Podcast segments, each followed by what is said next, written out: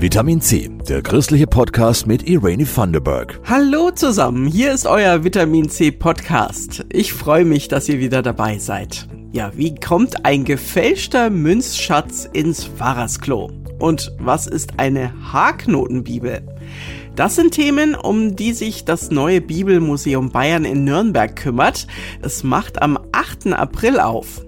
Warum das Museum auch für Menschen interessant ist, die gar nicht an Gott glauben, das klären wir gleich.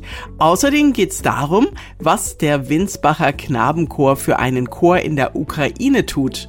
Und dann berichten wir noch aus Geiselwind. Da hat nämlich das Kirchenparlament der bayerischen Evangelischen die Synode getagt. Und zwar richtig gemeinsam vor Ort. Dass die Bibel viel mehr ist als ein dickes altes Buch, nämlich ein Kulturgut, das zeigt ab Freitag, den 8. April, das neue Bibelmuseum Bayern in Nürnberg. In der Ausstellung geht's um die Geschichte der Bibel in den letzten 1500 Jahren. Aber auch Tora und Koran bekommen ihren Platz.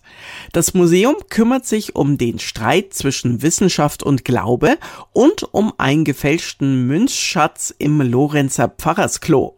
Eine sehr vielfältige Ausstellung, wie Jasmin Kluge herausgefunden hat. Mein persönlichstes Erlebnis mit der Bibel ist, wie sie meine Biografie verändert hat. Ich habe äh, Jura studiert und die eigentlich grundlegenden Fragen, auch die ethischen Fragen des Lebens, die habe ich dort nicht beantwortet gefunden. Und dann habe ich viel in der Bibel gelesen und da habe ich viel Kraft gespürt, viel Orientierung gespürt. Das war letztlich der Grund dafür, dass ich mich entschieden habe, Theologie zu studieren. Sagt der Mann, der heute der evangelische Landesbischof in Bayern ist ist Heinrich Bedford Strom.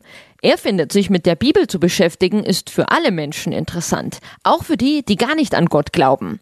Erstens ist die Bibel ein zentrales Stück Weltliteratur und zweitens sind die Themen der Bibel für jeden und jede was. So viel Teile des Lebens, Dimensionen des Lebens kommen davor in diesen Texten. Da geht es um Krieg, um Frieden, um Gewalt, um Schuld, um Vergebung, um Liebe, um Erotik. All das ist Teil der Bibel und eben auch Teil des Lebens. Die Besucher des Museums dürfen in allen erdenklichen Bibeln blättern. In einer gelben Bücherwand stehen zum Beispiel die Minecraft-Bibel, die Bibel für Dummies oder die Bibel auf Klingonisch.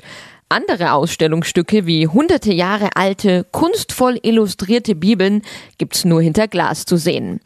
Astrid Seichter ist die stellvertretende Museumsleiterin. Am stolzesten bin ich über die Gumbertus-Bibel als digitales und haptisches Objekt, denn diese Riesenbibel wird sonst selten gezeigt. Auf die kleine Miniaturbibel und ich bin gerade in der Zeit besonders stolz auf die Skulptur Schwerter zu Flugscharen von Vucecic, einem sowjetischen oder einem heute ukrainischen Künstler, der ein Objekt gemacht hat zum Frieden der Welt. Wie ist die Bibel eigentlich entstanden und wie hat sie sich in 1500 Jahren verändert? Ganz zentral im Museum die faszinierende Geschichte, wie sich Bibel verändert hat. Vom Lateinischen bis zum Deutschen, vom Pergament zum Hadernpapier, zum normalen Papier, von handgeschrieben zu gedruckt. In einer großen Vitrine stehen die Schätze, die vorsichtig von Archäologen ausgebuddelt wurden beim Bau des Museums im Lorenzer Pfarrhof. Zum Beispiel Teller, Murmeln oder die Pfeifen eines stark rauchenden früheren Pfarrers. Und es gab auch einen ganz kuriosen Fund im Pfarrersklo. Das Tolle ist ja, dass die Latrinen, die Klos von damals uns unglaublich viel erzählen, was damals weggeschmissen worden ist. Und wir haben tatsächlich einen Schatz gefunden, aber einen gefälschten Münzschatz. Jetzt wissen wir natürlich nicht, wie der hineingekommen ist, aber hier ist jeder Fantasie die Tür geöffnet. Eine Geschichte ganz nach dem Geschmack von Volker Heißmann. Der Entertainer ist in Fürth direkt gegenüber der Paulskirche aufgewachsen. Seine ersten Bibelerfahrungen hat er als 14-Jähriger in der evangelischen Jugendarbeit gemacht. Da war nicht immer das Allerwichtigste die Bibelarbeit am Tag, aber als wir gemerkt haben, wenn wir auch einmal was sagen, was uns in den einzelnen Bibelstellen wichtig geworden ist, dass das die Mädels wahnsinnig beeindruckt. Dann kann man sagen, dass die ersten Schmetterlinge im Bauch hat uns die Bibel sehr geholfen, weil wir da näher an die Mädels damals rangekommen sind. Ein pubertärer Zugang. Warum nicht? Inzwischen ist die Bibel eher ein heiliges Buch. Seine erste Bibel hat Heißmann immer noch, mit allen Unterstreichungen. Und in kritischen Lebensphasen spielt die Bibel eine Rolle. Zum Beispiel, als wir die Entscheidung auch getroffen haben, ob wir ein Theater aufmachen, ob wir so viel Geld aufnehmen, schlage die Bibel auf und dann kommt irgendwas, dass man Gottvertrauen haben soll. Das hat mir dann schon den Schritt leichter gemacht. Übrigens finden auch der Koran und die Tora ihren Platz im Museum. Und am Ende der Ausstellung geht es dann noch um die ganz großen Glaubensfragen.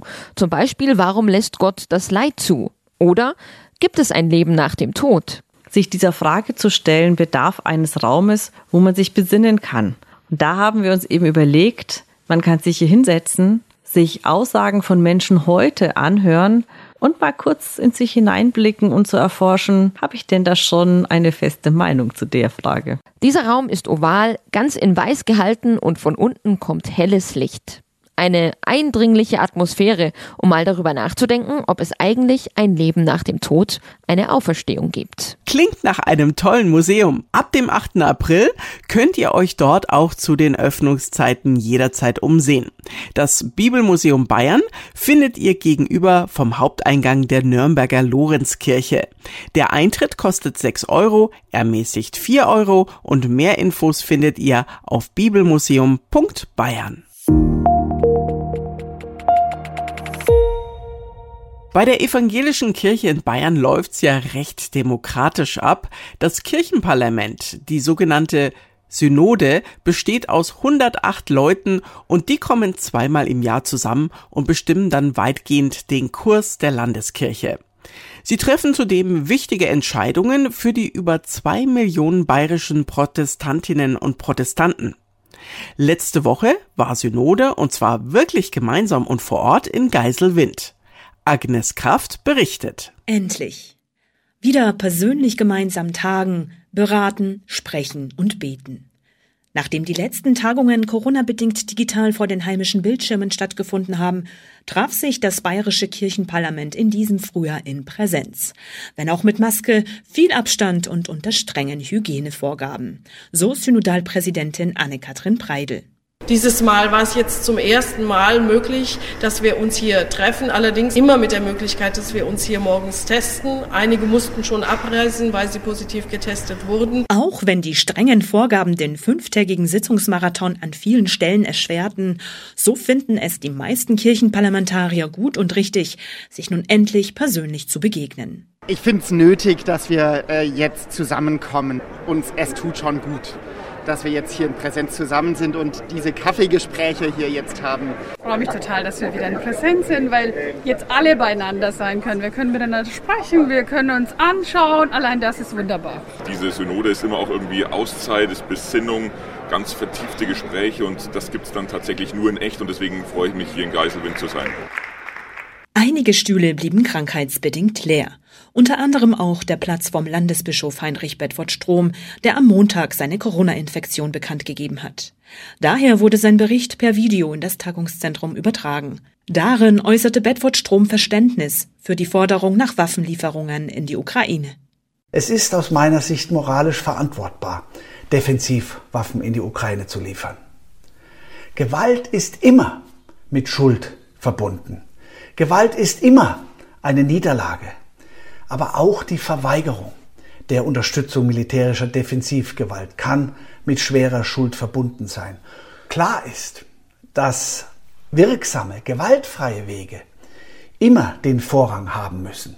Außerdem warb der Landesbischof um die Unterstützung der Kirchenparlamentarier für einen Sonderfonds von 10 Millionen Euro für Flüchtlingshilfe. Und er bekam sie auch. Die Synode hat den Hilfsfonds einstimmig verabschiedet.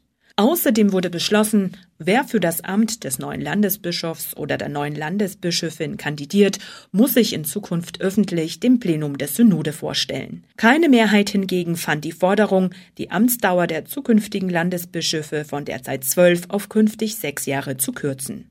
Die nächste Synode ist für Ende November im oberpfälzischen Amberg geplant. Hoffentlich dann auch wieder in Präsenz. Viele von euch setzen zurzeit ein Zeichen für den Frieden in der Ukraine, ob mit Spenden, Demonstrationen oder Friedensgebeten. Auch der Winsbacher Knabenchor möchte was tun und veranstaltet Friedensandachten in verschiedenen Orten in Mittelfranken. Matthias Neigenfind war in Ansbach dabei.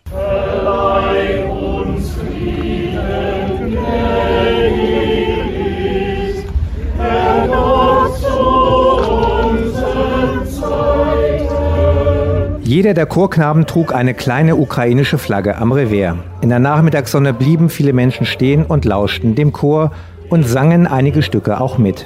Chorleiter Martin Lehmann fand es wohltuend, dass sich die Menschen noch nicht an den Krieg gewöhnt haben. Die Jungs jedenfalls wollen den Krieg nicht einfach so hinnehmen, sagt der 18-jährige Paul. Als die Lage in der Ukraine eskaliert ist, hat uns das alle enorm betroffen. Und die Frage, die man sich natürlich stellt, ist, was kann man da als Einzelner tun? Und wir saßen erstmal relativ machtlos und zusehend da. Und dann haben wir uns eben gedacht, doch, wir, wir können was tun. Also unsere Gesänge stoppen die Waffe in der Ukraine leider nicht. Aber wir können intern für uns ein Zeichen setzen und sagen, wir singen für den Frieden. Und wir versuchen auch in die Köpfe der Menschen diesen Friedensgedanken wieder reinzubringen. Sie wollen den christlichen Friedensgedanken weitertragen. Das ist auch für Landrat Dr. Jürgen Ludwig ein sehr starkes Zeichen in der Öffentlichkeit. Ich denke, dass viele junge Menschen sich schon sehr intensiv mit den Themen unserer Zeit auseinandersetzen. Und das ist ja möglich, sich in den Medien zu informieren, das in der Familie zu besprechen. Von daher traue ich das den jungen Leuten schon zu, sich da eine Meinung zu bilden und die auch zu sagen. Niemand hätte gedacht, dass es wieder einen Krieg in Europa gibt, meint Dekan Matthias Büttner in seiner Ansprache. Viele Ältere nicken zustimmend. Büttner fühlt sich an die 1960er Jahre erinnert, an die Kuba-Krise. Damals stand die Welt nahe einer Katastrophe und jetzt sind die Zeiten auch wieder ungewiss. Das bewegt die Jungs im Chor. Da kann Chorleiter Martin Lehmann nicht einfach so weitermachen wie bisher. Ich denke, wichtig ist, dass die Jungs auch merken, dass wir in dieser Friedfertigkeit und in dieser Solidarität eben auch durch ganz kleine Dinge was tun können. Und sei es eben wie heute so durch so eine kleine Friedensandacht. Mit den in der Andacht gesammelten Spenden unterstützt der Winsbacher Knabenchor den Knabenchor in Kiew. Dieser probt immer noch weiter. Übers Internet, denn die Jungs sind bereits über ganz Europa verteilt und einige harren auch immer noch tapfer in Kiew aus. Mit der Andacht hat der Knabenchor den Nerv der Ansbacher voll getroffen. Die Zuschauer waren begeistert, nicht nur von dem musikalischen Können der Jungs. In so schwierigen Zeiten geben solche Veranstaltungen Trost. Mich beeindruckt am meisten, dass der Winsbacher Knabenchor hier in die Öffentlichkeit geht und auch öffentlich von seiner Betroffenheit informiert. Schon sind wir wieder am Ende unserer heutigen Ausgabe unseres Vitamin C Podcasts. Schreibt uns bei Fragen und Anregungen. Unsere Mailadresse ist pod-vitaminc.epv.de. Die Redaktion dieses Podcasts machen Jasmin Kluge und Christoph Leferz. Mein Name ist Irene Vanderberg und ich wünsche euch noch viel Spaß und einen schönen Tag. Das war Vitamin C, der christliche Podcast. Für Fragen oder Anmerkungen schreibt uns an pod-vitaminc.epv.de. Vitamin C, jeden Sonntag neu.